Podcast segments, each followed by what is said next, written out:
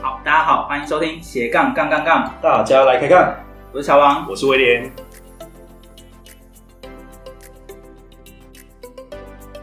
这个节目主要是分享斜杠人的大小事，我们希望透过不同斜杠人的访谈经验，让杠粉们获得更多的斜杠灵感。不再被单一职业、单一收入给绑架，进而获得更自由的斜杠人生。毕竟人生只有一次，为什么不斜杠呢？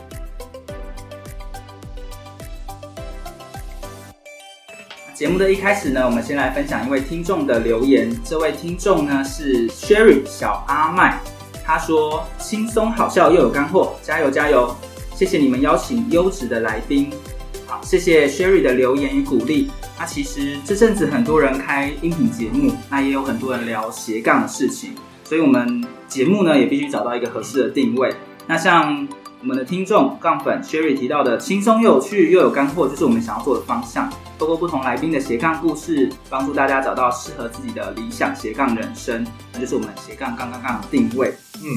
小王，你会不会觉得上班族如果要透过斜杠或者自己的斜杠人生的话，难度应该会很高吧？其实我觉得还蛮高的，尤其当你上班越久啊，或者薪水越高，或者你想要养家糊口的时候，跳脱上班族的机会成本也就越高。对，那而且是说，除了要跳楼上，如果遇到一些紧急的状况，像去年的疫情对等等的，那一时间真的还不知道怎么解决，对不对？没错没错。那其实我最近也一直在想这个问题，像我们现在都有不错的工作嘛，也有不错的薪水，对 嗯，对对，那想要跳脱上班族的生活，感觉还蛮不容易的。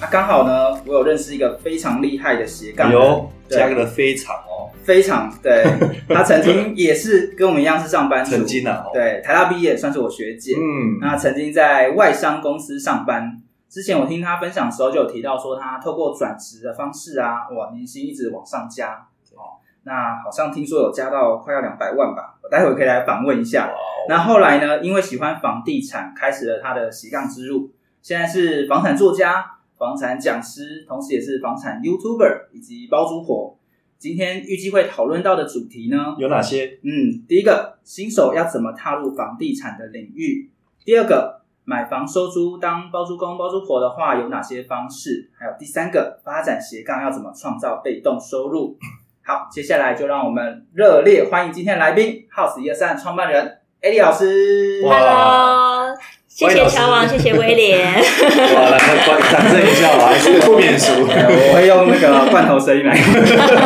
对那 A 老师可以简单的介绍介绍一下自己吗？还有包含你现在做的斜杠，简单介绍。好，就是刚那个乔王有提到，就是我其实是之前，其实，在九年前那时候我都还是上班族。嗯那其实我也是。呃，的确我，我是在上班族的这个过程中，我是真的是一路力争上游。嗯感 觉出来，对，其实我只有我当时其实是没有念研究所的，我是大学一毕业我就开始工作投，入工作，嘿，对，那我那时候其实我的月薪啊，一开始的起薪非常的，应该不能说非常的低，但是虽然不是太高，就是我那时候的月薪本来起薪一个月是两万八，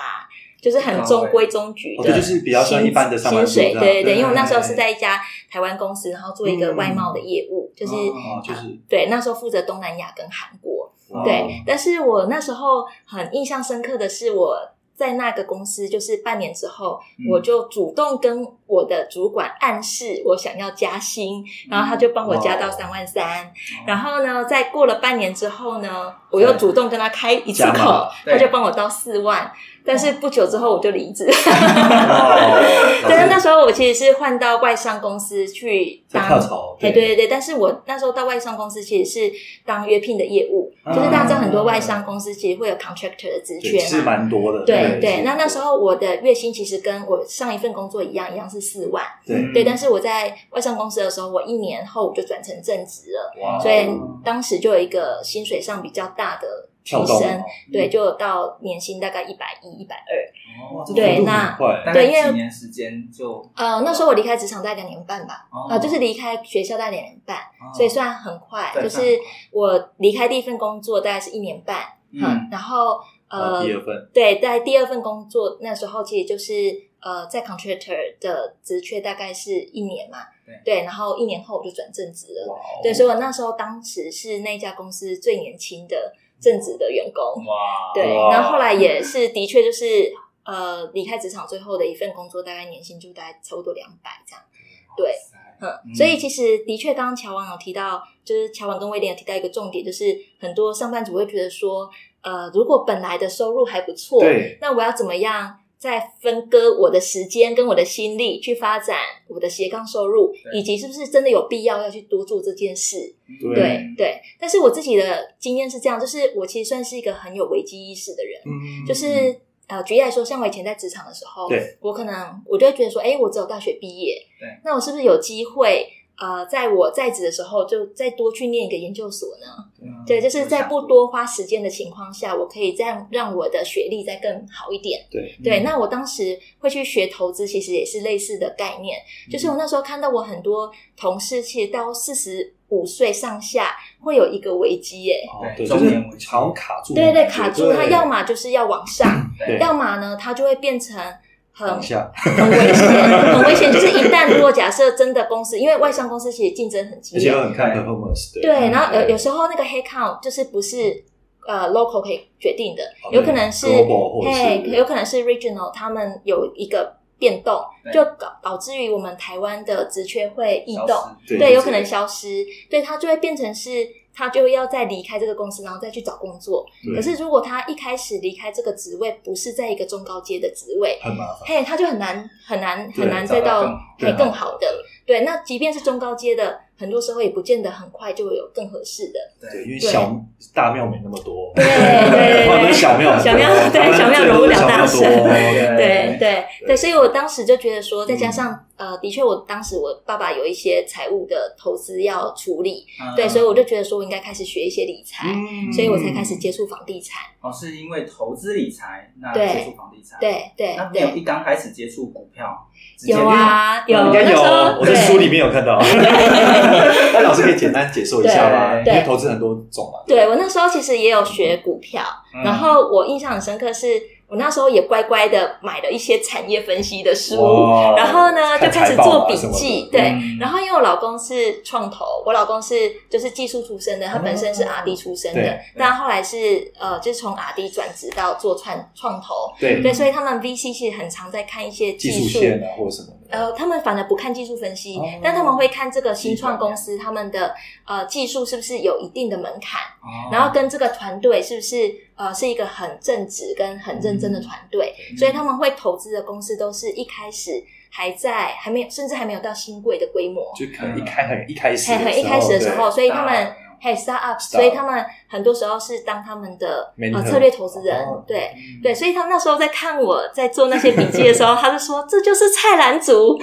做的笔记呀、他就觉得啊说，就是以为我们，他就说你一嗯定以为你看完这些东西就知道什么是被动元件 吧？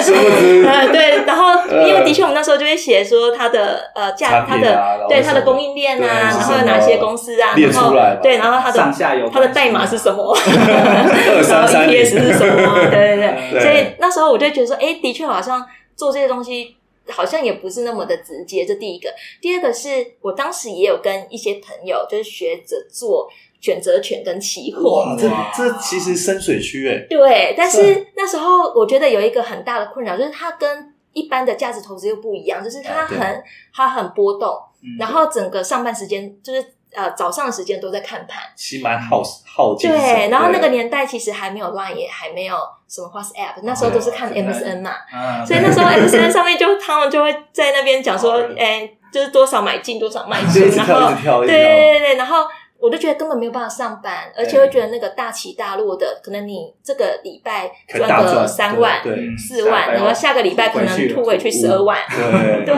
很大对而且会对影响你工作欸对不对，会影响我的工作。嗯所以我觉得，反而后来我是又接触房地产之后，我觉得房地产比较适合我，嗯对，但是其实这个真的没有一定，像我老公到现在都还是只做股票，哦 他觉得房地产是一个很累的投资方式。嗯而且比嗯较复很复杂或者是嗯对，而且他会觉得说，就是要去看房子啊，要晒太阳啊，要爬楼更梯累的啊。感觉，对他觉得他如果他是懂技术的人，他反而就点一点就好了对对对，而且他他又不是那种短进短出的人，哦他就会觉得说放长线股票对他来说他比较擅长。对嘿，所以其实还是回归到自己喜欢什么跟擅长什么。嗯对嗯，那所以像 A 老师是接触房地产是怎么踏入这一块的？嗯，其实我我觉得一开始一开始真的是因为有朋友嗯，他是对房地产有兴趣，所以他刚好当时是我工作的窗口，是我的、哦呃，算是我们的代理商的其中一个 PM。然嗯后那时候就是跟他开会的过程中，就发现他好像有时候会接一些电话，那真的很忙哦。 然后那些电话不会没有很长啊，没有很多，但是偶尔会接到一些电话，就是等一下要看房子嗯的。哦然后有一次我就好奇，就问他说：“你我等下可以跟你去吗？ 嘿，对对对，我就上，我就问他说：“你等一下看什么房子，我可不可以跟着一起去？”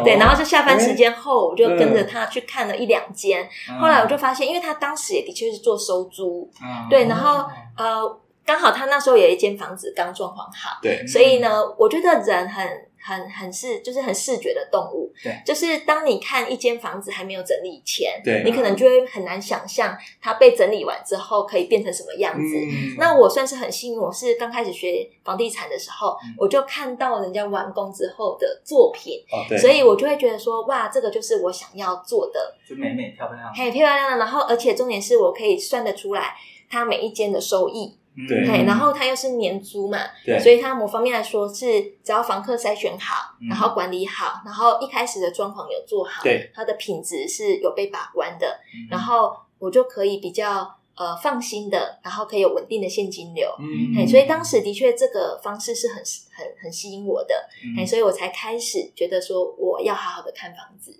哦对有这样的机缘，嗯，对，那对像呃，老师一刚开始接触的就是隔套收租吗？还是说对是整层收租呢？呃，我一开始其实是先做隔套，嗯， 对，那可能听众对听众杠粉们他们不太了解说，哎，隔套收租、整层收租，或是还有其他的房地产嗯对投对，资，那对这些到底是有什么样的差差别？别来帮我们简单介绍哦 好，给一般大家人想到投资房地产，一对般想的都是买了，买卖然后嘛，装对潢，然后就卖掉，赚价差，哎，赚价差。第一个所以有一些投资客，他真的就是做这种很短期的，然后可能每一个房子就赚个几十万出场这样就。对对，那有有有一些人他是比较喜欢稳定现金流的，嗯那它就会分成两种，一种是呃我们常说的整层收租，就是我买一间房子，对然后它可能两房一厅或者三房两厅对，我直接租给一组房客。或家庭嘛，还有对一个家嗯庭，对，或者是他可能就是呃姐妹或朋友分合租这样子嗯的状态，对，所以呃对他来说，这个房子还是只要管理一组房客，比较简然后单，对，然后他呃也还是住家的格局，嗯所以它的优点是比较单纯，好，但是它的缺点就是它的租金效益比较没有那么好。投报率嘛，哦对，投报率没有没那么那嗯么好高，对，但是加上这个房子很有可能它还是有贷款买嘛对，所以它还要付贷款的利息。好那如果本金对，啊如果本金开始要摊还之后嗯，很有可能它的租金还不够付去 cover 它的贷还贷款嗯的本息。对，那另外一种投资方式就比较进阶一点，它就是把它隔成套房。嗯，对，那比较常见的都是公寓，嗯然后把它隔成，例如说三间套房或四间套房。那这样子的优点是它的租金就可以极大化。啊，例如说，它可能室内二十八平，全幢三十二平，那它把它隔成四间大套房。对，那一间套房，假设在像我们的风格套房都，如果是在双北，举例来说，像是在永和好了，一间很容易都租到一万四，对嗯那四间呢，好，你就乘以四，一万四乘以四就是五点五万六，对对，所以它的就会比整层收租三房两厅的高很多哎两万多块几乎是 double。对对，但它的缺点就是它的法规的门槛比较高，嗯所以可能就要去申请室内装修，要有合格证。嗯对，然后还有就是它的管理可能相对会比较麻烦一点。复杂一些，对对对，所以房客的筛选就很重 要。 OK，对，所以老师是就是接触隔套之后，然后觉对得诶第一个可能效益还蛮高的，对然后第二个是看到美美漂漂亮亮 的样子，对所以就开始踏上这样的一个房对产因的为之而路。且老师一开始就挑最难的做哦，最难的当时没听起来有，因为当时还没有做过其他，所以不觉得这个最哦所以还难。好那时候没有等懂太多，啊 对，不然就会从最简单开始。 然后也当时的确是有很有经验的朋友嗯可以让我问啊，对，对，所以一开始反正我是先跟着他一起 一起做呃、的嗯实做，对对对。那后来开始有经验之后，才比较放心的呃、嗯开始做这件这个投资这样。嗯对，那其实还有一个背景是因为我。呃，其实我因为我是彰化人嘛，嗯所以我到台北读书之后，其实我先住学校的宿舍，啊然后毕业之后，其实我都是一直租房子，嗯对，这所以是我北就会漂欸，哎对，我是北漂，我所也以是，我我也也是是，哎有握 手。他南投了，我我来南我来，投隔壁哦那你哪里？台北台北，哦，台北吗？那你隔哎干嘛 开。这样？接下来进广告喽。你是否梦想过拥有属于自己的房子？但是看完好几间预售屋后，不知道要注意什么，也不知道怎么选择。你是否是一个小资族，手头资金不多，比起一口气就要投入上百万投期款的中古屋、预售屋，可以分期付款，这样的选择是否更吸引你呢？与其漫无目的的看房，买到房子后又出了问题，不如在出手买房之前，系统性的了解预售屋的买房知识，避免因为判断错误而造成不愉快的买房经验。没关系，我们听到你的心声了。斜杠杠杠杠，这次要推荐的是乔王与安琪拉在好学校一起开的预售屋新手攻略课程。我们知道买房有太多需要注意的事项，所以希望透过这堂课，帮助想要购买预售屋的你，尽可能避开可以想到的风险，用漂亮的价格买到心目中的好房子。不管你是还没开始看房，已经看房一阵子，或者想要换屋，这门课专是为了购买预售屋而设计的房地产课程，能解决你买预售屋时可能会遇到的困难，在看房时能够理性分析，不怕踩到雷。这门课的第一章会教你如何先做功课，带你先了解行情，判断需求，并且算出预售屋从签约到交屋的所有费用，让你可以合理评估财务状况，避免发生买到不合适的房子或者买不起房子、扛不起房贷的悲剧。第二章会教你到接待中心现场看屋的注意事项，你可以知道如何拆穿话术陷阱，看懂平面图的玄机，并且问对关键问题，才不会一直被代销或建商牵着鼻子走。第三章是议价签约，我们会教你如何运用小撇步谈到好价格，看懂预售屋合约书的美美嘎嘎，让你在买房当下能够保护好自己的权利，以及交屋之前争取到好的贷款条件，才不会签约后产生各种麻烦的纠纷。第四章是客变交屋，把握客变期，装潢出自己的风格，并且弄清楚验屋注意事项及各项费用，让你可以安心入住。另外还有好康大放送，额外加码价值五千五百八十六元的三大赠品，包括了一独家预售屋看房必备检查清单，二新手必备买卖合约懒人包，三一键搞定合理房价筛选表。拥有一个幸福的家庭是很多人的梦想，就算你是小资族，也有能力买到好房子。现在就点选节目下方的链接，加入预售屋新手攻略课程，让乔王与安琪拉用多年的知识与经验，陪你走过这段独一无二的购物之旅，成功买下理想中的好房子吧。接下来回到节目，你要先出去， 没有啦没有嗯，啦对，就是嗯我那时候其实都是租房子，一直到结婚之后，对，所以我就会觉得说，感受度很对，，就会觉得说，如果可以有房子可以收租，会觉得好像自己从房客嗯进阶到房东的终于有角家色，哦，嘿，就会觉得好像特别有成就感的感 觉。嗯对嗯对，嗯那像其实我就是跟 A 老师学隔套收租这一块，那啊嗯真的在外面看的话，你会觉得哇，这个收租看起来爽爽的，然后对但是你真的去研究踏入的时候，就会发现、其实没这么容嗯易、啊，其实有很多的门槛，对，要对很多东西要去注意。那对像新手，如果说他在选择这些有可能隔套啊，有可对能整层啊，甚至还有什么二房东啊这些对，呃，有没有什么样的一些建议可以呃、嗯跟大家分享？嗯，或者是说步骤，或者说像怎样的类型的比较可能适合哪一个会比较合适？哦，我觉得可以先厘清一下自己买房子的动机跟最主要的需求。嗯对举例来说 呢，有些人他其实先要满足的是自住，嗯呃，我觉得反而是很鼓励呃大家，如果刚好第一件你是租房子的人，好，其实。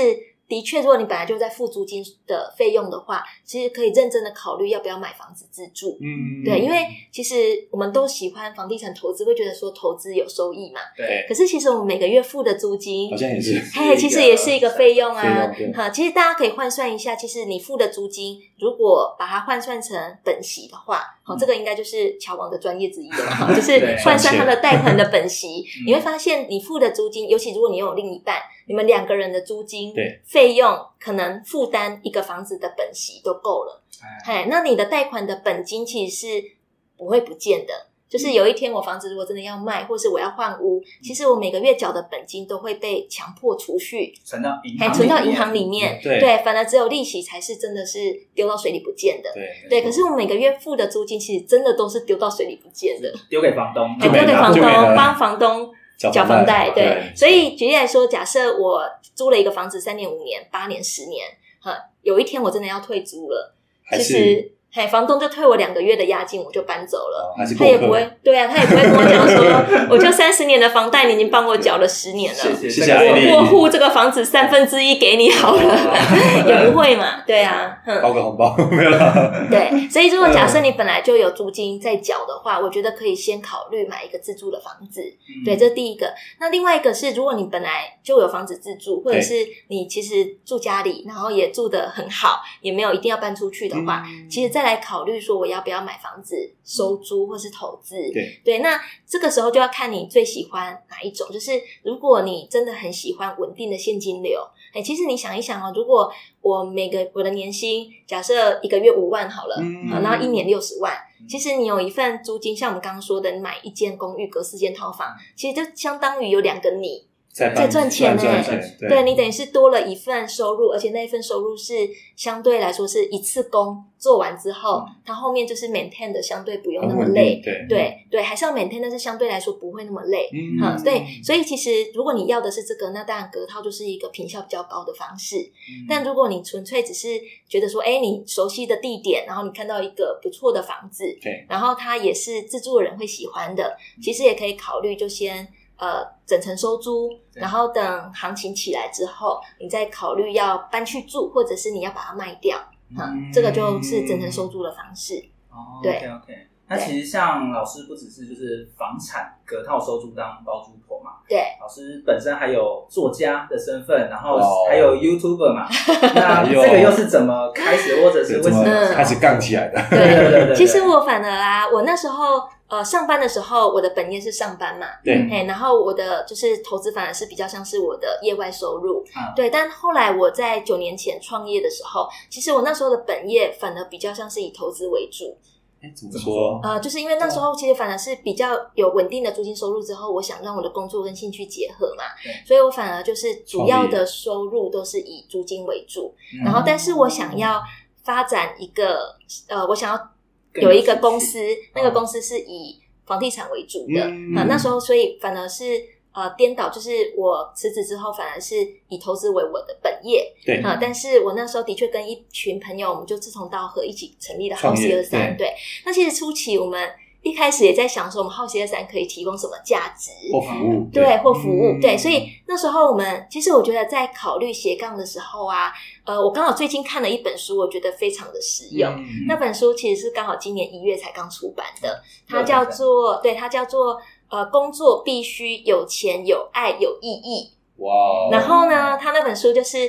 如果你刚好有一个事业，或者是你刚好呃要发展你的斜杠，嗯你可以呃，我觉得里面有一个概念，我觉得非常好，它等于是用四个圆圈圈嗯来聚焦自己可以做的，就什么样的工作或什么样的斜杠，对它可以符合有钱、有爱、有意义。他是左一的书嘛，哎，对，左一，对哦对，也是左我边茶水们，间的，啊哎，对对，左边草水间的嗯的创的那个主音持频人，创办人，对对对。那它其实第一个圆圈圈呢，就是呃，我喜欢，嗯哈、然后第二个就是我擅长，对对，那这两个合并呢，就会是你的热情嘛，就是我既喜欢，然后我又擅长，嗯嗯对。但是如果只有这两个圆圈圈，你可能做的很开心，但不见得有钱，对对，所以第三个圆圈圈就是。呃，会有人会愿意付钱给你做这件事花钱的，嘛对不对对对对，所以它就有第三个圆圈圈，就是你的专业，嗯哈、然后第四个圆圈圈呢，就是世界需要你的事，嗯好，那它你这样听起来好像觉得好像就是要改变世界嘛，对其实它的意思就是别人也会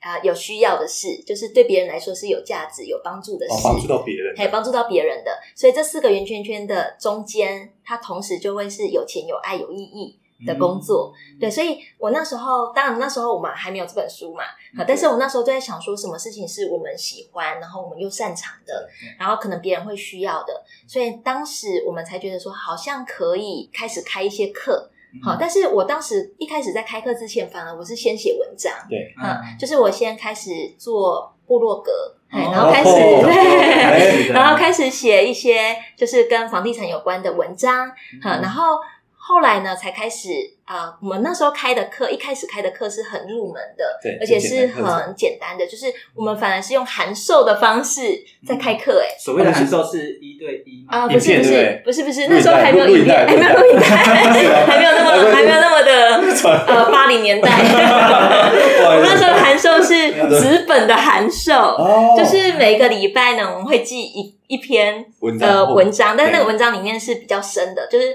比我们一般的呃专栏文章再更深一点深深哦的。奥的当然，因为我们要营造出好像别人看不到，只有你收得到，哇所以我们是用邮寄的的。然后有包裹我还要打开， 哎，对对对对对，然后所以就用邮寄的方式，然后搭配两到三次的实体课，哦嘿，所以那时候一开始是先用函授的方式，然后搭配实体课，然后后来呢也很有趣，就是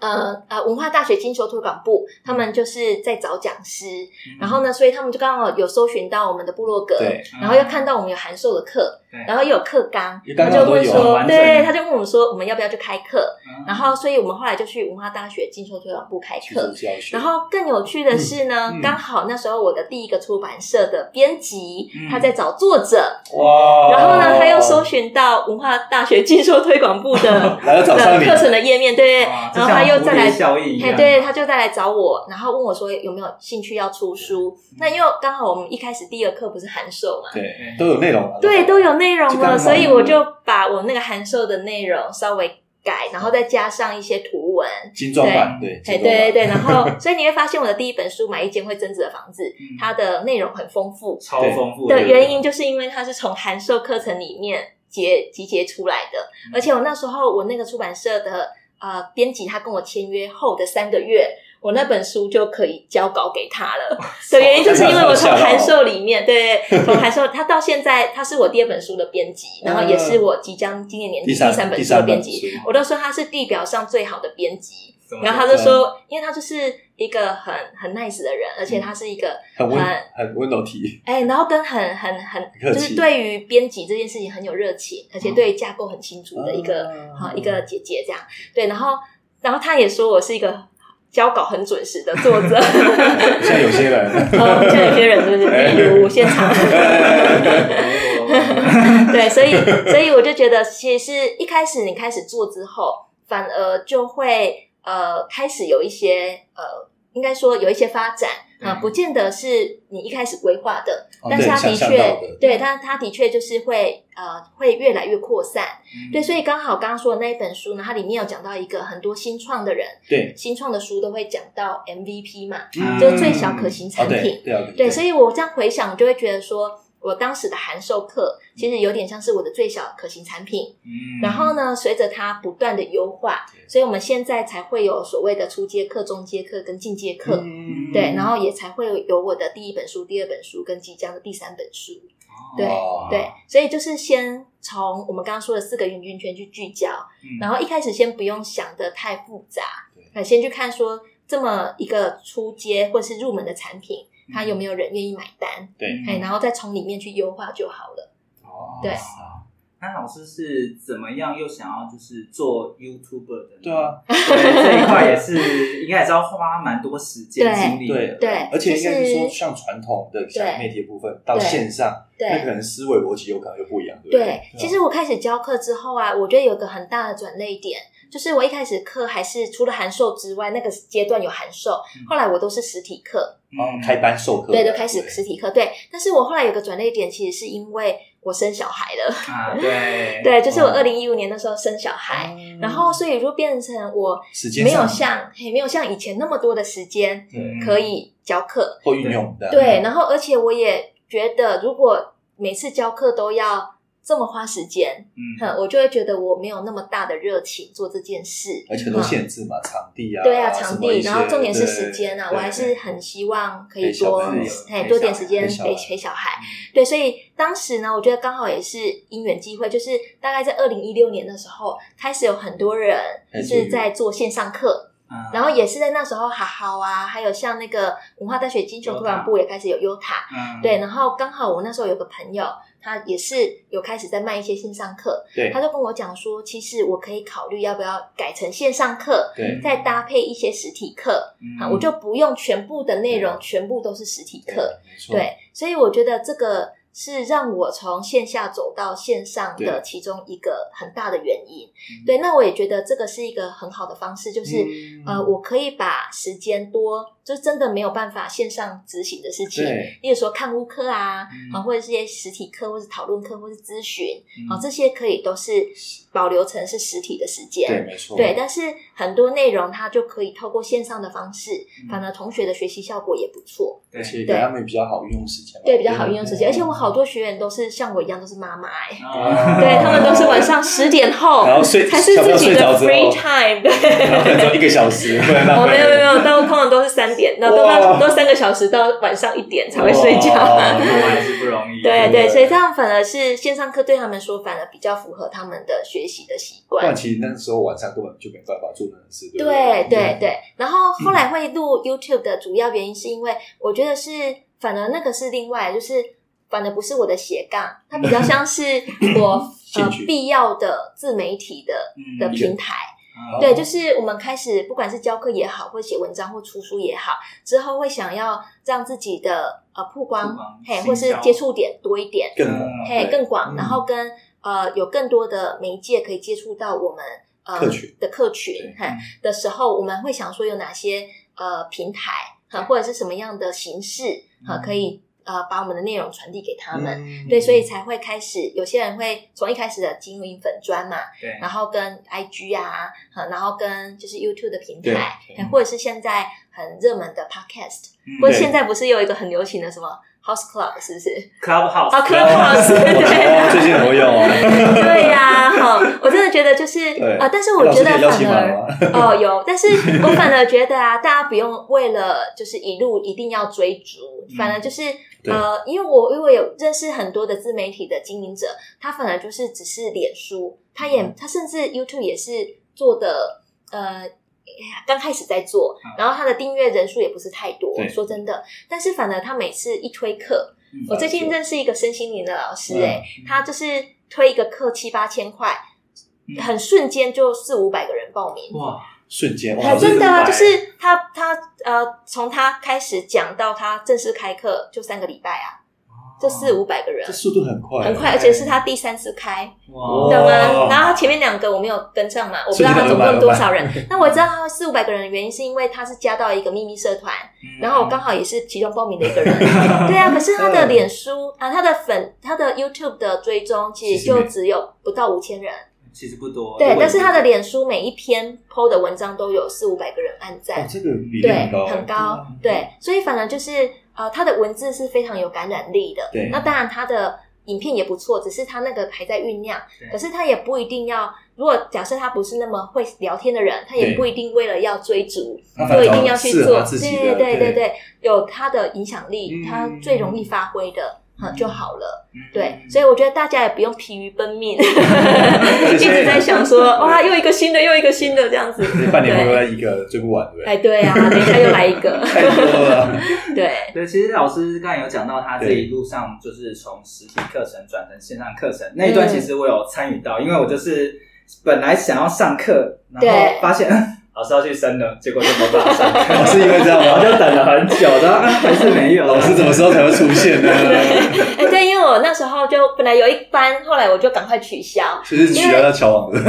因因为那时候真的觉得肚子很重。 对，反正我是在小何一岁半之后，我才又开始出来开课的。付出，对不嗯对对对强哦对，迫小孩一岁半之后， 然后就直接转成线上课对，程，直接转线哦上了嗯。对对，那像呃，从实体转成线上，刚才有提到说，其实不管是时间啊、地点啊，它都会对比较弹更有性，弹性。对。那你觉得在发展斜杠过程中，有没有什么样的一些方法，是不是嗯也是可以越做越轻松的呢？可以对跟大家分享。我觉得像房地产对本身，它也是属于这种，只要投入一次，那对之后在 maintain 上就会比较轻松。对嗯对那像线上课程，对应该也是属于这样的一个方向。对对对对对所以线上课程或者是像我们刚刚说的投资哈，嗯如果对它是比较长期的投资，嗯的确都是符合的。那我反而觉得啊，像呃很多人他就会先想说，我的本业的专业是什么？嗯那我有没有机会透过别的方式，比较轻松的方式去对分享我的专业对。好，所以像乔王，你不是就会分享银行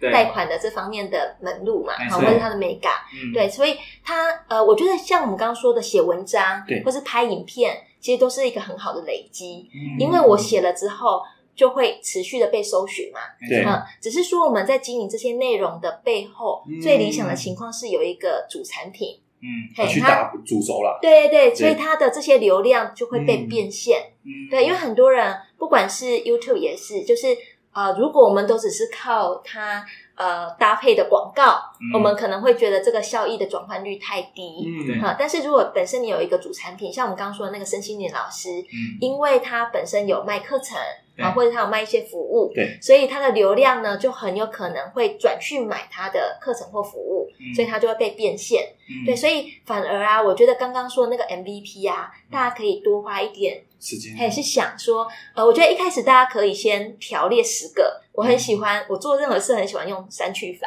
嗯哦就是我先列十个，然后一个一个想说这个哪一个比较可行嗯啊，然后先去发展一个最小的产品，对很有可能只是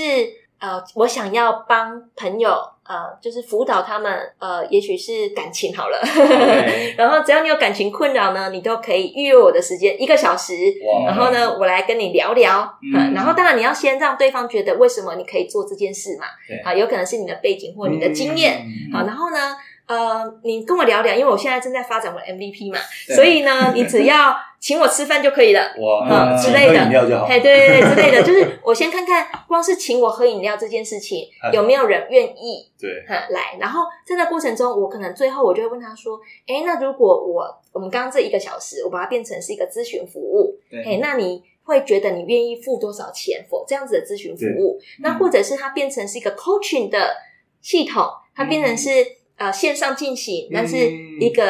礼拜一次，嗯哈、然后呃跟着你三个月，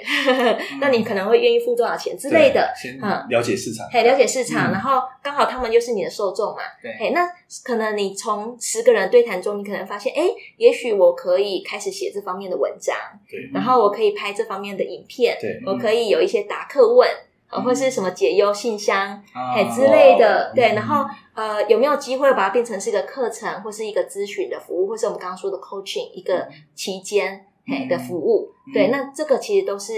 从最小的 MVP 开始。嗯对，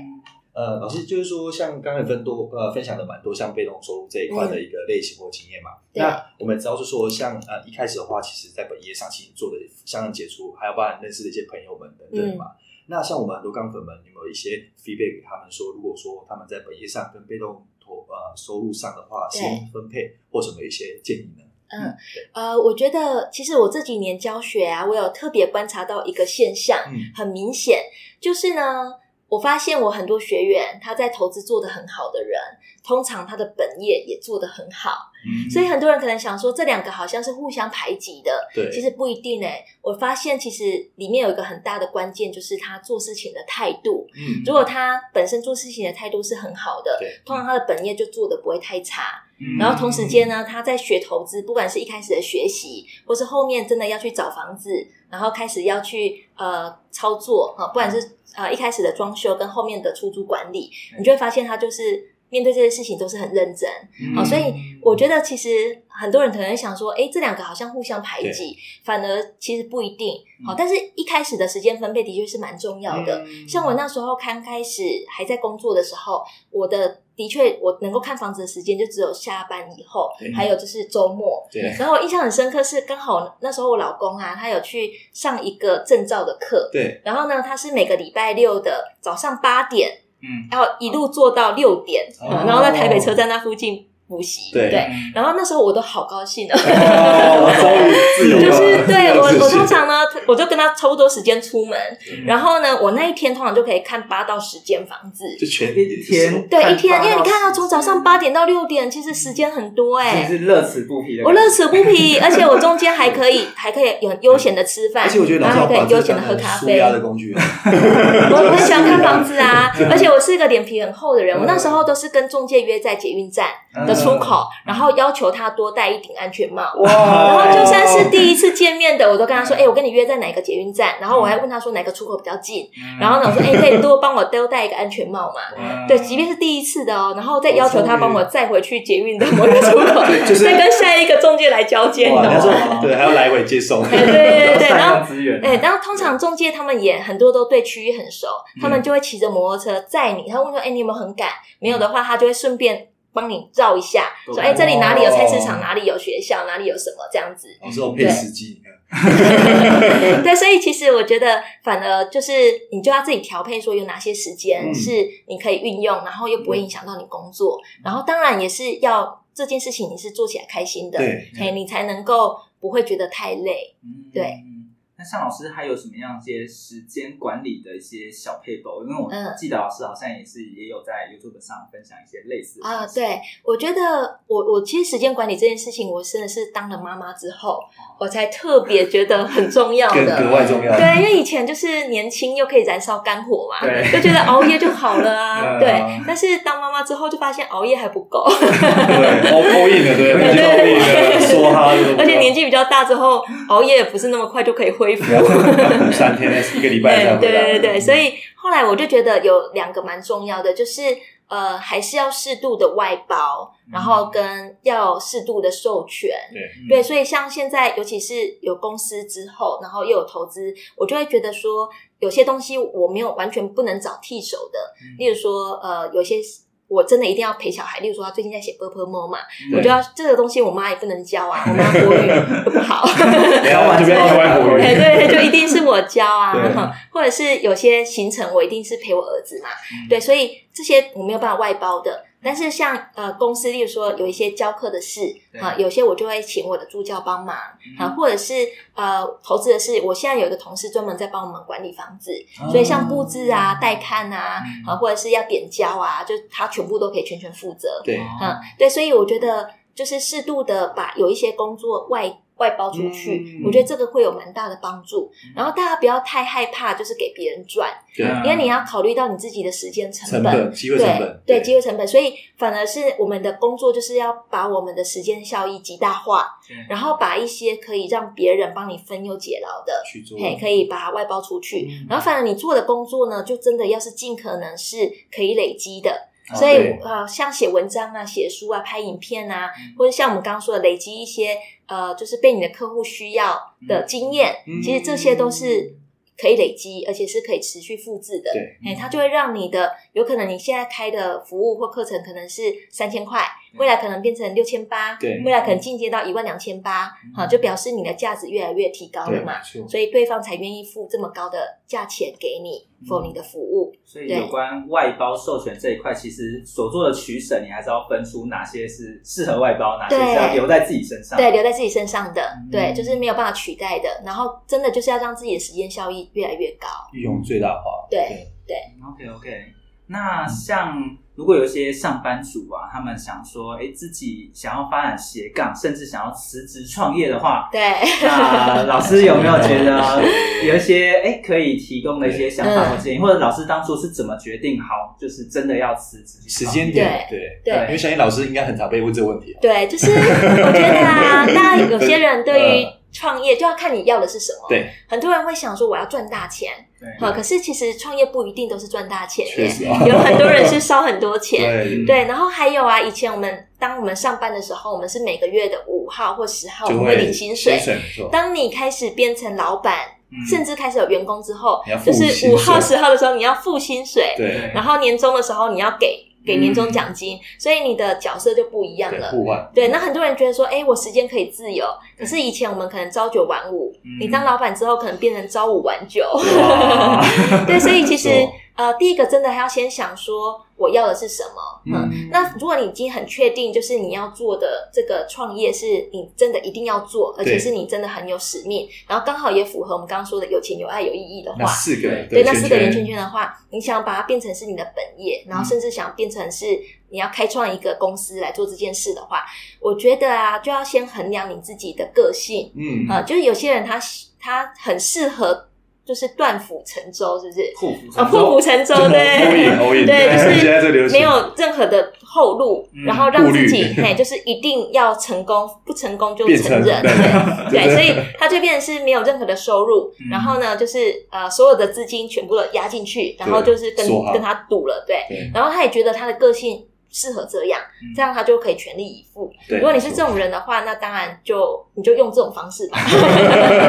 撞你就真的把自撞啊工作辞掉，然后对真的就是壮壮士断腕的去做。对，但是有些人其实比较像是我的个性，就是对你可能本来的收入还不错，对，对然后？呢，呃，你可能。我我之前听过一个创办人，就是 Deco My Place 这个网站的创办人的演讲，他的名字叫 Jerry，他就说呢，他以前刚辞职对创业的时候，他每天都在想，天哪，我今天如果在上班，我今天可以赚多少薪水？嗯所以他每天除了要想说，哎、我的网站哪里有营收之外，他哎一直在就是在想说，我今天又失去了什么，又失去了什么。对对所以你就会觉得说，哇，天哪，太焦虑了。对啊，对嗯对，所以我的个性也是比较像是这样，我就会觉嗯得说，啊，我如果在上班的话，我就不用去管这些东西。现在在喝对，下午茶， 就是对呃，虽然要工作，但是至少有收入。对嗯然后，尤其如果你本来的工作收入还不错的话，对你不可差能就的会话觉得得失心很重。对没错对，反而没错你就没有办法好好的冲事业。嗯对，所以反而我后来呃，好奇二三刚开始做的时候，对，其实我反而是已经有比较好的足够足够的被动收被动收入。入去支撑嘛，对不对，我会觉得说，即便我公司会需要一年、两年、三年才可以真正比较稳定，或盈利，对，之类哎，的对我才我也不会太担心嗯啊，因为有一份呃收入可以支撑我的至生少饿不活。死这样。对对对，嗯然后而且也会觉得说，哎，不会离以前上班差太多，嗯嘿，你就至少那个得失心没有那么心重理的时候，压力，对对对对，你就就可以比较安稳的去做你本来想要做的事情。嗯没错，对，哦那 A 老师也有建议说，大概是比如说被动收入，大概是你自己的收入多少的话，嗯会比较建议大啊、家跳出来嘛？呃，我觉得这个这个数字没有一定，因对为每个人确实确的实状况不一样对感对受也还有家庭背景不一对样，啊，家庭背景还有你有没有小孩要 养啊？对对，然后你有没有另一半可以支持你啊？嗯对这好其实嗯你有没有需要给爸妈钱啊？对，哎，你有没有房贷要缴啊？嗯对，，所以我觉得至少要让你的生活是呃过得去的，嗯哈、然后不会有太多的压力。对嗯，然后但是这个真的没有一定，就是有些人他真的很适合断是壮士断腕，看每个人个性也不一样，对对，就看你的个性。嗯那我相信，呃，如果都要创业了，至少要先认识自己吧。没错没错对啊没错，看自己适合什么样，对对，没错，对对，嗯，老师，那另外的话就是说，你在访谈一开始的话有提到是说，一开始就是说你的在主动收入这一块的部分，嗯其实在出社会之后，其实在短短的可能不到三两三年的时间，那你的薪资可能类似可能翻倍再翻倍。嗯那那包含说，譬如说你勇于说展现自己的价值，然后跟主管啊去做一个 negotiate，就是嗯协商，然后让自己去发挥更大的价值嘛。对，那这段的谈判的一个过程中，你有没有一些 feedback 小给我？就 table 小撇小撇步，对不对啊？我要问 一跟老下，板可以谈到哎呦加薪加那么多，我觉得其也不实简单。感觉也不容易啊。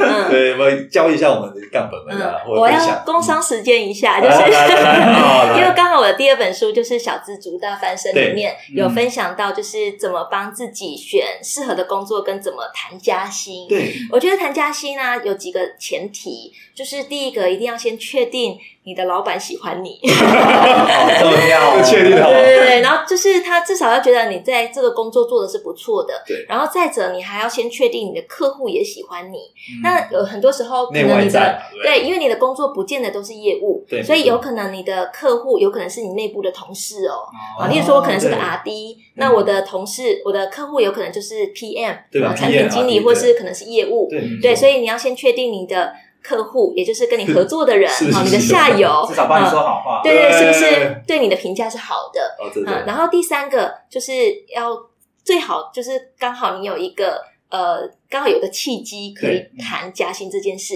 那我的第一次谈加薪，其实是因为我当时去参加一个同学会，哦啊然后呢，我就特别觉得，因为我们很多同学他们的起薪都是三万三、三万五我就啊。马上对对 对对，然后我就那一次周末参加完之后，我隔天就是直接跟我的主管说，我心情很差。 我主管就说为什么？因为那时候工作，我其实每天都在赶捷运最后一班呢、啊哦，因为哇真的下班时间很晚呢。对啊，我都是加班到真真的都是在赶捷运最后一班，然后后那时候我有一个很好的朋友，到现在都还是很好的朋友，嗯他那时候都陪我赶捷运最后一哦还班。是同事啊，对，我的同事到现在也是我小孩的干妈，就是我们到现在都还就很好很密。切，对，然后那时候我们常常在赶捷运最后一班，所以我主管也都知道我留很晚，对，然后刚好我也知道我的客我的客户其实对我的评价还不错对，然后我的主管也觉得我很认真，对所以那时候我就暗示说我觉得我心情很差，他就问我说为什么，我就说因为我昨天参加同学会，我发现我的同学呢加班。都没有像我加的那么可怕，对，然后呢，薪水都是三万五、三万八，对我就说我觉得很不平衡。哦那些哎点餐的时候都没在看价格，呃，有的三万八还是要看价还是要看一格下，并不是三十哦哦万、三十万八、三十八万，对 OK 对，所以所以他那时候就说，嗯，好像对哦，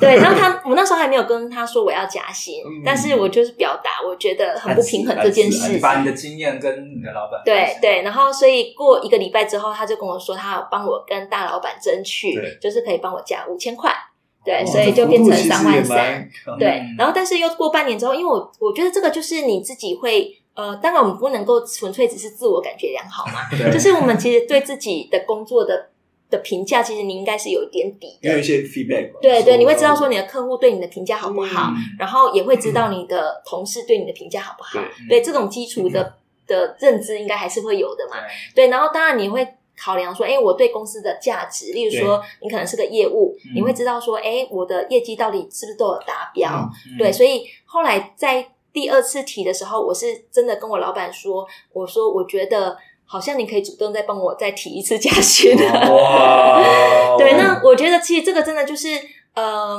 我觉得的确很多人会觉得说这样提会不会让老板对我的印象不好，觉得我好像一有直些要人可因能为毕竟在传统的台湾的对文化，对对对职文场化里面，对但是我觉得这个其实是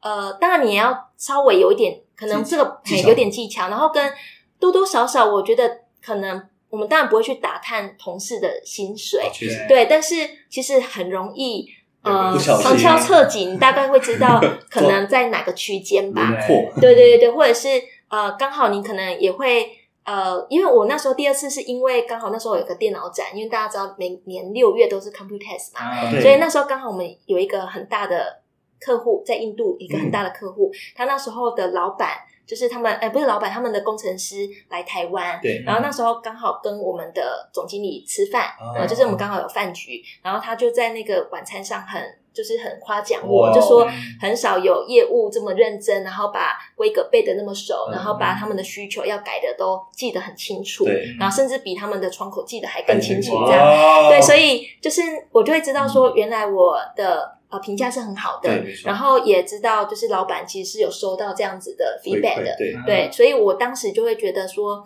呃，即便因为我算是一个脸皮很厚的人，我说真的，哦所以包含我后来去外商，从 contractor 会去申请正职对，对我第一次也没有过啊，嗯哈，但是隔三个月之后又有一个再职再缺，再我又再丢申请一次，哦对啊，所以我是一个不是太玻璃心的人，哦反正我觉很得对可重能要，不足，我再改进就好了嘛。对对啊对，所以我第一次没，就上，我在第二次我就我就知道说哪些东西可以优这样化嘛。嗯对，然后第二次在刚好那个职缺更适合试我出，对对，然后刚好我去就上了，嗯对，所以我觉得如果假设太玻璃心的话，你可能就不太敢去争取一对次拒绝是你可想能要就的再也不敢再对对拒绝对，但反而是你真正上了之后，你真的要更努力的拿出你的表现，才能对发挥你对的价，值，哎才能够让你的这个对薪薪水水是跟得对得上起的，对，不对然对嗯说怎么花这个钱？让老板后悔，又没下一次对了。对对，下一次没了，错对你的 credit 就坏了。哦对，OK OK。嗯相当重要。好，那节目的最后呢，我们想要请 A 老师帮我们分享一下，你想要送给杠粉什么样的话呢？好，因为我们这个节目主要是斜杠为斜主嘛，杠没对错，对，那其实很多人想到斜杠，想的都是要开源，对就想要增加收入。但是我觉得斜杠有一个另外一个很大的意义，嗯就是去看见自己可能有其他什么样的潜力，可能跟什么样的可能性。对对，我觉得那一个反而是更大的，好，就是让你自己活得更大，就是让我们的影响力可以扩展的更大。嗯那也有可能在这个过程中，你有可能就会发展出呃，本来可能是你的副业，甚至有可能最后变成你创业的主题。置业 对对对，所以我觉得其实，当然我们一开始的出发点可能是为了增加收入，对，但是可以还是可以结合自己的兴趣跟自己的呃真正想做的价值，好，然后让这个可以更为扩散。 OK OK。对所以其实是以自我实现的对某方面来出发说啦是不要对啊单纯只是收入。说为了赚钱啊，对因为收入其实可以透过很多方式达到。对啊，你投资也可以做到啊，嗯，对但对是斜杠最重要的核心精神还是你怎么去让自己发挥出你的影响力对对对，对还有那四个圈圈也感觉是蛮对实用的对对不对我觉得那四个圈圈算对啊是一对啊个很好的聚焦。对对嗯，好，那节目的最后呢，我们来做一个快速的总结。呃，今天其实听完 A 老师的分享，我觉得有提到一个很重要的概念，就是那四个圆圈你要去找到。第一个是你的热情嘛，你对的热兴情趣，然后再来是你的专长，你擅长的部分，对，然后再来是市场，市场的话可能是可以让你赚到一些收入的，对对，那再还有一个是实现自我价值的对部分。所以这四个象限你去盘点之后，哎你就可以找到说你真的想要做的斜杠会是什么。嗯对，这是第一个。接下来威廉 OK，那第二个话是说，呃，今天有听到一个很重要的字呃重点，就是说在做斜杠的同时的话，老师有提到说你要去认清自己是怎样的特质的人，然后适合怎样的一个方式。有些人，譬如说，第一个适合壮士断腕，然后他觉得就是说，就是一定要豁然的，就是直接投入没 all 错 in，对，嗯那或许成功率就会提高。嗯那第二部分是说，他可能原本收入其实还不错，那他其实 O E 的部分可能有一个很大的压力，或者是他的特质并不适合高风险的话，那他可以像老师这样循序渐进。嗯譬如说，在真的 all in 之前的话，他可能已经呃建立起一些就是比较一些算是呃类似说城墙的部分，至少说在 all in 的时候，呃至少生活是比较属于有基本的一个收入的部分，然后再去做切入。对，那其实就这样的类型的话，其实杠粉们就是说要找出自己适合的一个方斜法斜杠方式是相当重要的。哦对嗯那第三个就是老师喽补，充你们呃，我觉得很好的斜杠收入应该要是可以累积的，对，所以呢，像我们刚刚说的写文章啊、拍对影片啊，哈，我觉得会累积自己在做这件事情的经验，嗯好某方面来说都是会帮助我们自己在后面可以越来越优化的。嗯嗯然后同时间呢，也不会做了一次之后就没了。没了，对对对。所以，例如说写文章可以持续被搜寻、持续被看见，然后你写越多，你的影响力就会发挥的越大。嗯啊，这个就是一个呃时间花的很聪明的方式。嗯，那其实像 A 老师有提到那个 MVP 的概念，对，从函授课程，然后到哎文化大学，其实会是一触可及的。对那对前面那些东西大家不要小看，那都是成功的一个关键。对对然后刚好呢，有一本也是畅销书叫哎《呦原子习惯》，哦它里面就有讲说呢，就是冰块在融化之前，你可能会觉得，哎，温度慢慢越来越提高，可嗯对是它都没有融化。可是，一旦过了零度之后，它瞬间就融化了。对，所以很多时候，我们前面的累积都是感觉好像没有什么变化，酝嗯酿对，它对其实在对酝对。酿但是其实过了那个临界点之后，嗯你就会发现它就爆发了。嗯对，所以前面还是要有一点耐心。对。那 A 老师，如果说大家想要哎更了解你的话，要嗯去哪边搜寻得到你 呢？啊、你可以找我们的官网 house 一二三嗯，好，就是搜寻或是打 triple w 点 house 一二三点 com 点 t w，对或者是呢在脸书搜寻 house 一二三嗯或是邱爱丽，嗯都会看到我跟我们公司的粉砖。 OK，对。那如果大家真的很想说，不只是看到听看到或听到老师的一些就线，上而已。对，那对如果真的想要跟老师做一些学习的我话哦本，人的话是，不是还有这样的一个机会呢？ 对，虽然好像很少很少机会这种，对，嗯，我们现在大概平均一季会开一到两次讲座，对对，所以预计四月的时候会有一场讲座， 哦哎、所以如果有兴趣的话，也可以再追踪我们的脸书。哦，所以目前这样的资讯是在脸书上为主嘛？对对对，嗯脸书上会、 OK 会有，官网上也会有。哦或者是我可以再贴那个链接在下啊可方，以大家有兴趣的话也可以报名。对所对以大概会预计会在四月，对，预计会在四月。大家真的要把握机会，啊因为要上 A 老师的课现在越来越难，真的对啊，我们现在一一季大概就只开一次。真的。然后，另外今天的话，老师的话就是说，他之前也蛮多人生的精华或者一些前面的一个过程，嗯其实有两本书嘛，这边可以对再帮我们介绍一下。，好，我们第一本就是买一间会增值的房子，那第二本就是小资主大翻身。对，其实我跟威廉都有买过那对个，我们都收涨，买一间会增值的嗯房子。对，都有。我个人觉得那一本书算是买房的一个圣经，就是你真的要去买房之前，真的要看过那嗯一，本。那本书我自己，我觉得我这两本书都写得很好，哇，是只有一本，哇，两本。我自己说，另外尤一本其是那我还个买一间会增值的房子，因为呃，我们刚刚说它是我们之前函授课的浓缩嘛，精华版对，所以它到现在都还是房地产类的畅销书。哦对，对，它到去年都还是百大就是商业书里面是很的其不中容易之耶一对耶啊。对，它已经出版四年了，五年了。要一直维持在百大很不对容易耶，对，常青树，对， 我讲的是买房这一本书是最好。那如果要翻身的话，就是要翻 身。所以人生这两个都重要，对不对？你有这两本书，人生就蛮圆满的。啊谢谢世界的一大一 样。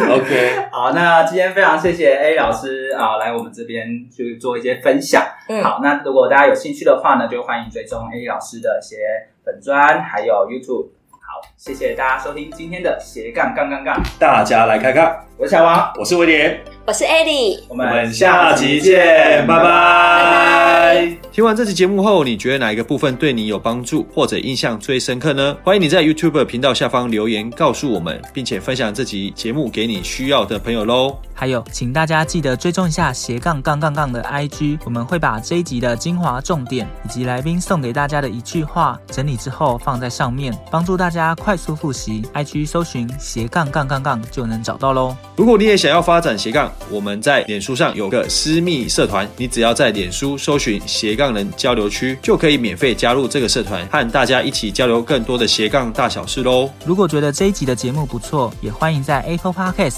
订阅以及五星吹捧，或者在斜杠杠杠杠的 YouTube 频道订阅、按赞、追踪，并且开启小铃铛喽。